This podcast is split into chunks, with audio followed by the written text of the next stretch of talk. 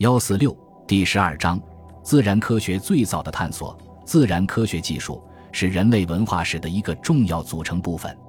我国是世界早期人类文明的主要发源地之一，也是世界上最早使用火、最早发明弓箭、陶器、农业、牧业、天文、医药和养蚕抽丝等工具和科学技术的地区之一。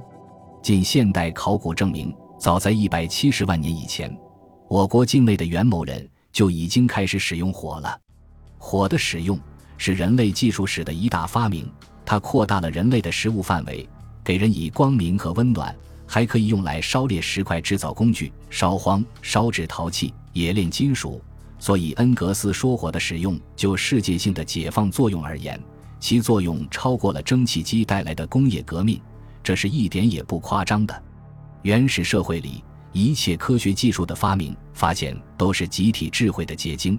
我国古代记载发明创造都归之于世，就是古代集体劳动、集体发明、集体创作技艺的遗留。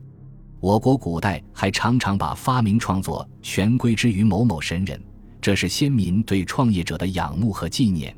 因为在那个时代，神是主宰和掌管一切的，先民们把创造者。发明者尊之为神，说明他们对新事物的认可，也表达了他们对发明者的敬仰之情。